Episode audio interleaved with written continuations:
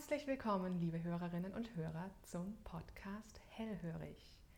Ich freue mich, dass Sie mir Ihr Ohr und Ihre Aufmerksamkeit schenken. Mein Name ist Maike Pfister. Ich mache Musik, ich schreibe über Musik und ich spreche über Musik. Hier vor allem Letzteres, aber auch manchmal Ersteres. Ich sitze hier nämlich an meinem Klavier, um das ein oder andere, worüber ich sprechen werde, etwas zu verdeutlichen. Besprechen und verdeutlichen möchte ich verschiedenste Werke und Phänomene der sogenannten klassischen Musik, quer durch die Musikgeschichte. Immer wieder auch wird es Bezüge geben zu anderen Künsten, zu gesellschaftlichen und politischen Ereignissen. Es geht auch um das Musizieren an sich, auch um das Hören an sich. Und verschiedene fantastische Musikerinnen und Musiker haben mir schon ihre Zusage erteilt, sich hier meinen Fragen auszuliefern darauf freue ich mich ja auch schon ganz besonders.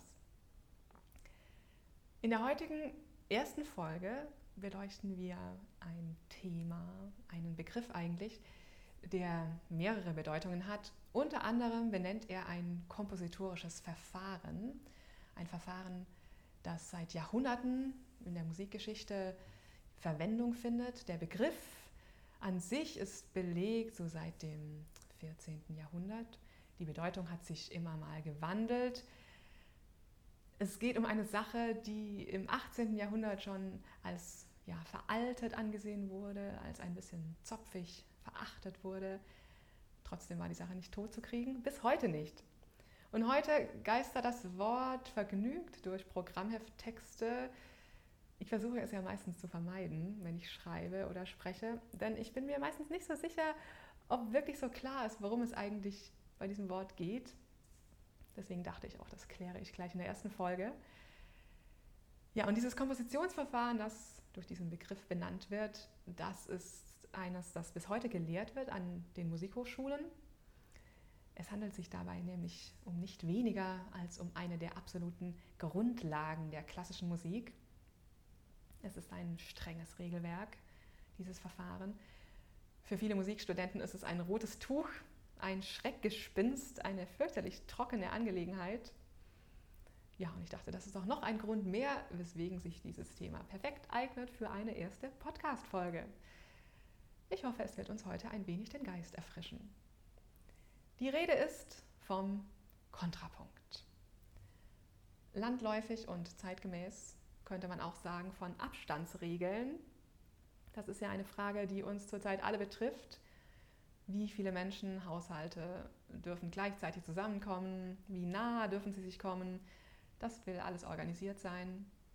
Und die Kontrapunktlehren, die sind hauptsächlich dafür da, das Zusammenkommen, die Abstände zwischen den Tönen in mehrstimmiger Musik zu organisieren. Es gibt jetzt extra Kontrapunktlehren für zweistimmige, dreistimmige oder noch mehrstimmige Musik. Wir bleiben heute mal bei der zweistimmigen. Das ist schon ausufernd genug, werden Sie sehen. Ich spiele Ihnen mal ein kleines Beispiel an von Johann Sebastian Bach, das auf den Regeln des Kontrapunkts basiert.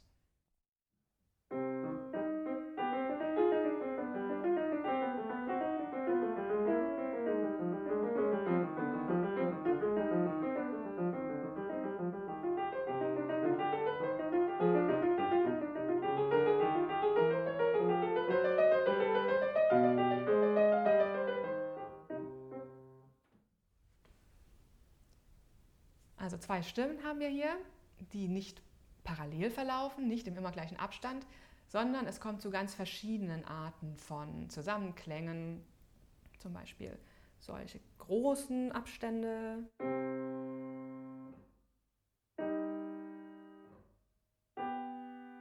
Oder auch kleinere Abstände. Dann gibt es auch solche Klänge,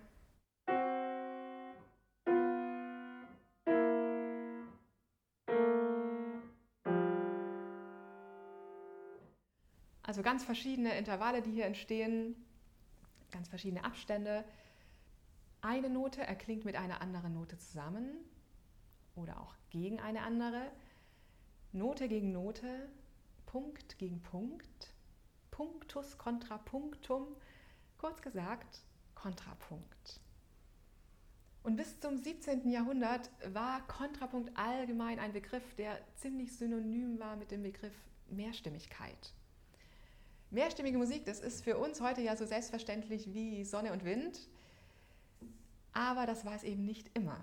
Die ersten schriftlichen Überlieferungen, die stammen aus dem 9. Jahrhundert, aber auch lange danach noch spielte die einstimmige Musik eine große Rolle denn die Kirche misstraute der mehrstimmigen Musik noch über Jahrhunderte hinweg und ein Großteil der überlieferten schriftlich festgehaltenen Musik bis ja, mindestens zum Barock war eben Kirchenmusik und deshalb ist der Einfluss der Kirche auf die Entwicklung der Mehrstimmigkeit nicht zu unterschätzen. Und die Mehrstimmigkeit, die war der Kirche deswegen so suspekt, weil Sie, liebe Hörer, dadurch ja emotional manipuliert oder eingelullt werden könnten. Und außerdem besteht ja die Gefahr, dass dann der Text überdeckt wird. Einerseits durch zu viel Ablenkung, durch diese Pracht der Mehrstimmigkeit und andererseits einfach, weil die Textverständlichkeit ja nicht gerade zunimmt in einem äh, mehrstimmigen großen Chorgesang. Also wir sprechen im Moment, Sie merken es, von Vokalmusik. Bis 1600 war von Instrumentalmusik auch noch nicht die Rede. Darüber zerbrach man sich nicht den Kopf und schrieb sie auch nicht auf. Über die Entwicklung der Mehrstimmigkeit in der Vokalmusik zerbrach man sich aber sehr wohl den Kopf. Und die war auch nicht mehr zu bremsen, trotz Gegenwind durch die Kirche. Die Totenmesse war eine der wenigen Gattungen, wo sich die Einstimmigkeit noch ziemlich lange gehalten hat. Denn da schien diese Pracht der Mehrstimmigkeit besonders wenig angebracht. Ja, und so entstanden bis ca. 1600 immer mehr Regeln zur Organisation eben der Mehrstimmigkeit. Die Regeln veränderten sich auch, erneuerten sich, aber insgesamt kam es schon zu einer zunehmenden Differenzierung und Festigung dieser sogenannten Kontrapunktregeln. Und eine der großen Fragen dabei war immer, was ist ein Wohlklang, also eine Konsonanz, und was ist eine Dissonanz, also ein Klang, wo sich die Töne aneinander reiben und ein Klang, der so nicht am Ende eines Stückes stehen könnte, denn dieser Klang ist auflösungsbedürftig. So hat man also die verschiedenen Intervalle einzeln diskutiert. Dieses Intervall hier zum Beispiel, die Quarte, darüber wurde viel diskutiert. Die galt als Konsonanz noch im Mittelalter, aber dann schon so gegen Ende des Mittelalters waren solche Klänge hier nicht mehr so beliebt.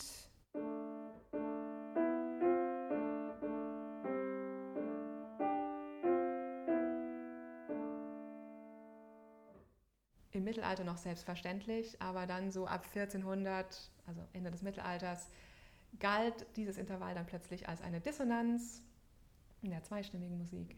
In der mehrstimmigen Musik galten dann wiederum andere Regeln für die Behandlung dieses Intervalls. Dann gab es zum Beispiel dieses Intervall hier, der Diabolus in Musica, der Teufel in der Musik. Da war man sich ziemlich einig, dass es sich hier um eine Dissonanz handelt. Und zu Bachs Zeit war dieses Intervall nicht verboten. Er durfte es schon verwenden, aber das Intervall brauchte eben eine Sonderbehandlung. Eine der Regeln war zum Beispiel, dass man nicht reinspringen sollte in so einen Klang, also so etwas. Ist nicht sehr elegant, sondern lieber schrittweise sich dahin bewegen zu diesem Klang und ihn danach auch wieder auflösen. Also es gibt in diesem kleinen Stück, das ich Ihnen von Bach vorher angespielt habe, eine Stelle, da kommt dieser Klang vor und er wird tatsächlich schön schrittweise erreicht.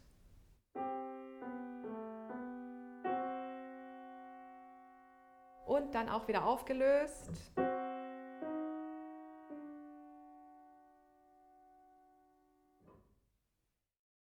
Ja, also da will einiges bedacht werden. Äh, es könnte hier sehr kompliziert werden, sage ich Ihnen das war dann irgendwann auch tatsächlich der Ruf, der dem Kontrapunkt anhaftete, er sei zu gelehrt, zu verkopft. Und so ab 1600 entstand tatsächlich eine Spaltung in der Musik. Dann stand der Kontrapunkt für die traditionelle alte Musik, den gelehrten Stil und daneben entwickelte sich zunehmend ein neuerer, weniger regelbehafteter, dafür spontanerer und impulsiverer, affektbetonterer Stil. Und Bach der ja in der ersten Hälfte des 18. Jahrhunderts hauptsächlich wirkte, er stand für diese traditionelle Musik, obwohl er durchaus auch den neuen Stil beherrschte. Er war der Kontrapunktiker schlechthin in der ersten Hälfte des 18. Jahrhunderts. Eigentlich ist er der Kontrapunktiker bis heute. Und kontrapunktische Musik meinte damals also nicht mehr einfach nur mehrstimmige Musik, sondern es war jetzt eine ganz bestimmte Möglichkeit des Komponierens. Eine Möglichkeit der Mehrstimmigkeit, eine bestimmte Machart der Musik. Und zwar benannte diese Machart ein bestimmtes Verhältnis der Stimmen untereinander. Und zwar ein sehr demokratisches, gleichberechtigtes. In kontrapunktischer Musik spricht man nicht von einer Melodie und einer Begleitung, einer Hauptstimme und einer Nebenstimme. Es können vielleicht mal kleine Hierarchien entstehen für eine begrenzte Passage, aber dann wechseln die auch wieder. Und aufs ganze Stück verteilt sind tatsächlich beide Stimmen gleichermaßen Haupt- wie Nebenstimme. Also Sie hören das in diesem Beispiel, das ich Ihnen bereits angespielt habe.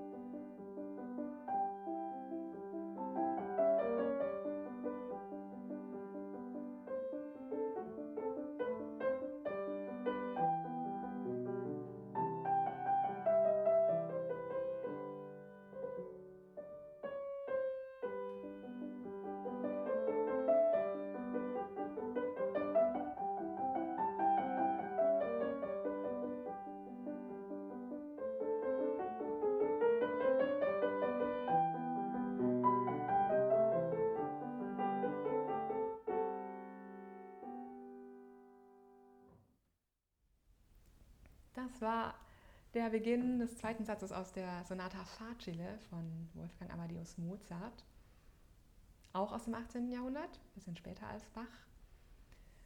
Und jetzt möchte ich aber Mozart hier auch nicht äh, in eine Schublade schieben. Er beherrschte sehr wohl auch die alte Kontrapunktkunst. Aber hier haben wir es tatsächlich mit einer Musik zu tun, die ja mehr vertikal denkt. Also wir haben eine Melodie und daran ist die Begleitung so wie aufgehängt. Und kontrapunktische Musik, die ist eher horizontal gedacht. Da streben die einzelnen Stimmen nach einer höchstmöglichen Eigenständigkeit. Das meint auch kontrapunktisch das Wort, wenn man es heute liest, also in einem Programmheft, wenn da steht, dass Brahms in Takt 377 kontrapunktisch komponiert, dann heißt das genau das, dass die Stimmen hier eben sehr eigenständig sind und dass es nicht eine Melodie mit Begleitung gibt. Ein bisschen so wie in einem Kanon, das ist eine Sonderform des Kontrapunkts. Also die Eigenstimmigkeit soll beim Kontrapunkt größtmöglich sein und trotzdem soll im Zusammenklang ja idealerweise Harmonie entstehen. Da sind manchmal wahrscheinlich Kompromisse nötig. Das ist ein bisschen ähnlich wie im Zwischenmenschlichen. Da gilt es ja auch manchmal, die Balance zwischen Unabhängigkeit und Bindung auszutarieren. In der Musik gibt es dafür Kontrapunktregeln. Und Johann Sebastian Bach, der kannte sich mit diesen ganzen Regeln so perfekt aus, dass er auch aus dem Stegreif heraus Kontrapunkte improvisieren konnte. Dafür, für seine Improvisationskunst am Cembalo, war er seinerzeit mindestens genauso berühmt wie für seine Kompositionskunst. Und das beste Beispiel für seine wirklich überragenden Fähigkeiten im Improvisieren und überhaupt das beste Beispiel oder eines der besten Beispiele für ein kontrapunktisches Feuerwerk, ist sein Werk mit dem Namen Musikalisches Opfer. Dieses Werk ist eine nachträgliche Niederschrift eines ja, Improvisationsspektakels, das sich in Potsdam am Hofe Friedrichs des Großen ereignete. Selbiger war eigentlich nicht Johann Sebastian Bachs größter Fan. Er war ein viel größerer Fan von Karl Philipp Emanuel Bach, einem der Söhne.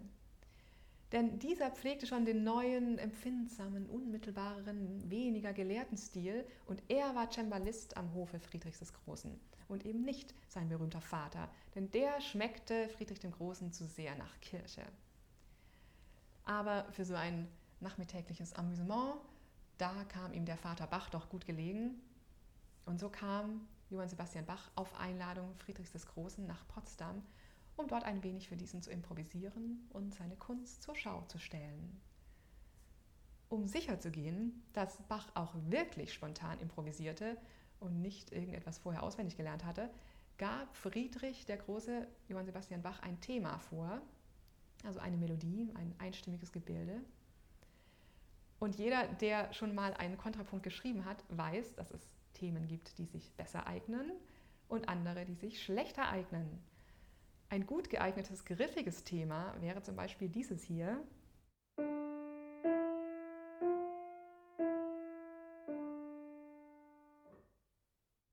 Und ein, sagen wir es mal sachte, sehr herausforderndes Thema ist dieses, das Johann Sebastian Bach von Friedrich dem Großen vorgelegt wurde.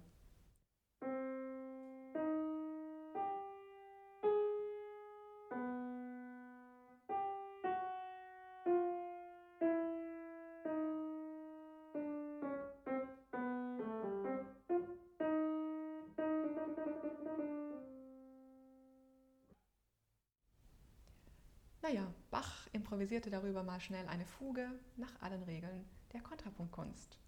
Und wenn man den damaligen Pressemeldungen glauben darf, dann war es wohl nicht ganz schlecht. 1747 steht in der Presse Folgendes. Aus Potsdam vernimmt man, dass da selbst verwichenen Sonntag der berühmte Kapellmeister aus Leipzig, Herr Bach, eingetroffen ist. Höchst dieselben, also Friedrich der Große, ging bei dessen Eintritt an das sogenannte Forte und Piano, geruhten auch ohne einige Vorbereitung in eigener höchster Person dem Kapellmeister Bach ein Thema vorzuspielen, welches er in einer Fuga ausführen sollte. Es geschah diese von gemeldetem Kapellmeister so glücklich, dass nicht nur seine Majestät dero allergnädigstes Wohlgefallen darüber zu bezeigen beliebten, sondern auch die sämtlichen Anwesenden in Verwunderung gesetzt wurden. Herr Bach fand das ihm aufgegebene Thema so ausbündig schön, dass er es in einer ordentlichen Fuga zu Papiere bringen und hernach in Kupfer stechen lassen will. Ja, also diese Fuge, die können Sie sich gerne anhören. Ich spiele sie Ihnen jetzt nicht vor. Heute bleiben wir ja bei der zweistimmigen Musik und diese Fuge ist dreistimmig. Ich setze Ihnen aber einen Link in die Show Notes mit der kompletten Aufnahme des musikalischen Opfers. Bach hat ja nicht nur diese Fuge dann im Nachhinein aufgeschrieben, sondern er hat noch andere Stücke mit aufgenommen, die allesamt auf diesem königlichen Thema basieren. Da ist zum Beispiel noch eine sechsstimmige Fuge dabei, was ich besonders verrückt finde.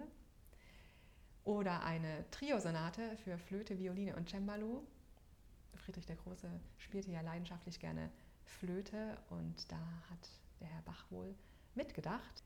Und dann sind da noch andere kontrapunktische Kunststückchen dabei, alle basierend auf diesem Thema des Königs. Und besonders interessant für uns sind die zehn Kanons. Denn wenn wir über Kontrapunkt sprechen, dann stellt der Kanon eine besonders strenge Form des Kontrapunkts dar. Denn hier herrscht ja die höchstmögliche Eigenständigkeit der Stimmen. Und einen dieser zehn Kanons habe ich Ihnen ja bereits vorgespielt. Ich spiele Ihnen jetzt mal nochmal nur eine Stimme davon an, denn das reicht ja eigentlich. In einem Kanon machen ja bekanntlich sowieso alle dasselbe. Also diese Stimme beginnt mit dem Thema des Königs und danach geht Bach über in so eine etwas bewegtere Fortspinnung.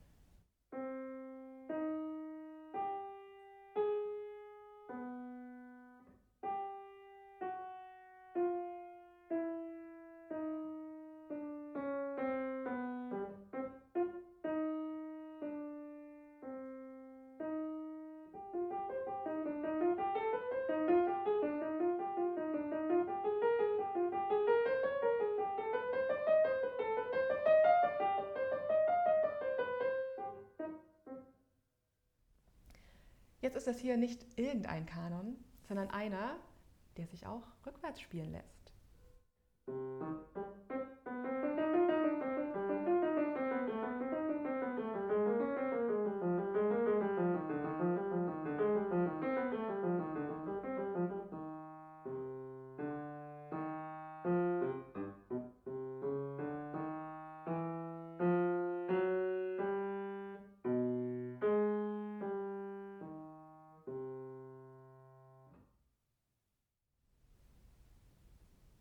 Also ein bisschen so, als würde ich ein Buch von hinten nach vorne lesen.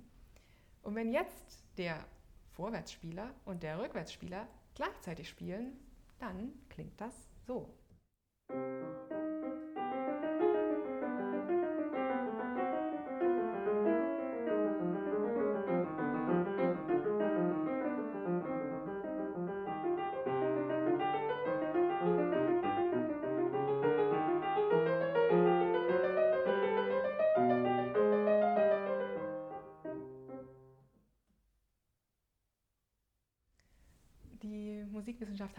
Plastischen Begriff dafür.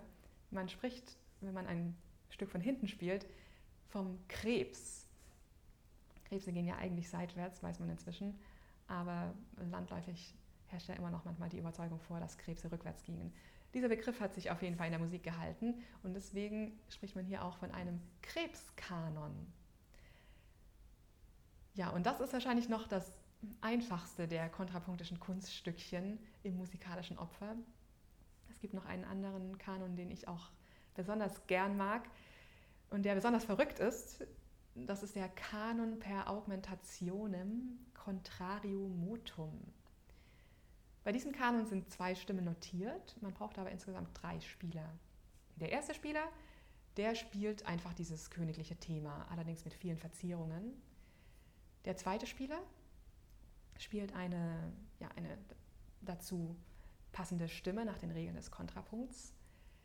Und der dritte Spieler spielt die gleiche Stimme wie der zweite, aber im halben Tempo, das heißt mit vergrößerten Notenwerten.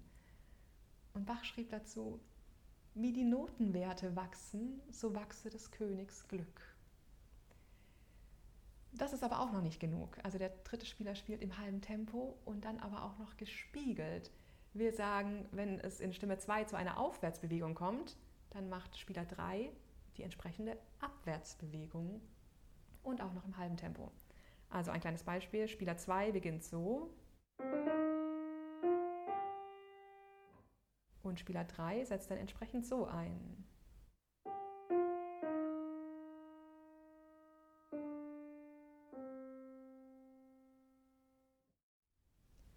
und dieser Kanon spinnt sich dann endlos fort. Die Stimmen kommen ja nicht gleichzeitig zu einem Ende bei einem Kanon. Und eine Freundin von mir ist Geigerin und sie spielt auch manchmal Kanons von Bach. Und sie sagt, es ist dann immer ein bisschen so, als würde man in einem Wollknäuel nach Anfang und Ende des Fadens suchen und ihn nicht finden. Und dann fängt man halt irgendwo in der Mitte an, hangelt sich eine Weile entlang und lässt den Faden dann auch wieder los. Also diese Kanons haben so etwas Unendliches. Und diese Unendlichkeit der Kanons, das ist vielleicht auch ein bisschen Sinnbild für ihren Gehalt. Einerseits deswegen, weil das Thema Kontrapunkt einfach ein endloses ist. Andererseits aber auch, weil die Musik, die bei Bach daraus entsteht, die bringt mich jetzt hier sowieso an die Grenzen des Sagbaren. Denn bei aller Mathematik, aller Regelkunst ist seine Musik am Ende doch so viel mehr also die Abstandsregeln sind halt doch nicht nur dazu da, Studenten zu terrorisieren, sondern sie stehen im Dienste der Harmonie. Wobei ich jetzt hier aber schon auch kurz sagen muss, dass Bach sich ab und zu mal die ein oder andere Freiheit nimmt. Er darf das natürlich. Und so eine Kluft zwischen Theorie und Praxis, die gab es sowieso schon immer. Also Bach ging es auch nicht darum, einfach alles richtig zu machen. Das war nicht sein Ziel.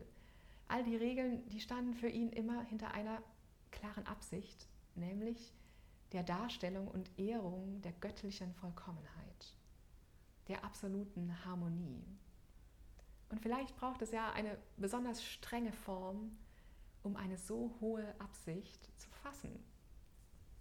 Pierre-Laurent Aymar, der Pianist, hat diese Einheit von Mathematik und ja, Metaphysik oder vielleicht auch einfach Emotionalität bei Bach sehr schön auf den Punkt gebracht. War sicherlich der gigantischste menschliche Computer, den wir höchstens noch mit Albert Einstein vergleichen können. Aber er war eben auch ein Mensch, hatte 21 Kinder, führte eine Zettelkartei für seinen Rotwein und bewies bei gesellschaftlichen Auftritten immenses Temperament. Dieses Doppelleben sorgt für seine irritierende Position in der Musik. Wir können seiner Musik vollkommen logisch begegnen, aber all das bleibt stumm, wenn wir es nicht erleben. Ja, also ich kann Ihnen nur nahelegen, die Aufnahme anzuhören, zu der ich Ihnen einen Link in die Show Notes setze. Dass Regeln beim Komponieren einen produktiven Widerstand erzeugen können, eine Spannung, ohne die es auch schnell beliebig werden kann, da sind sich die meisten Komponisten bis heute einig. Nur haben heute die Komponisten vielleicht die Freiheit, sich ihre eigenen Regeln zu setzen. Aber manch einer schreibt auch heute noch strenge Kanons. Hier mal ein Beispiel von Bela Bartok aus dem Jahre 1926.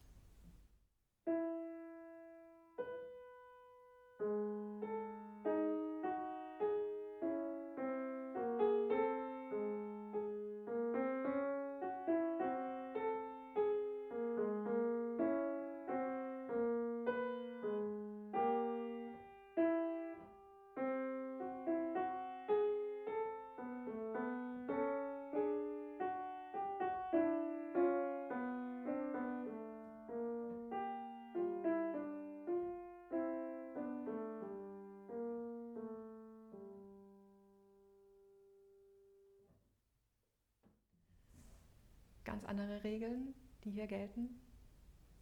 Schön wäre ja auch, wenn wir uns unsere Abstandsregeln bald wieder selber setzen könnten. Bis dahin möge Ihnen Bachs musikalisches Opfer Geist und Seele erquicken. Vielen Dank für Ihr offenes Ohr.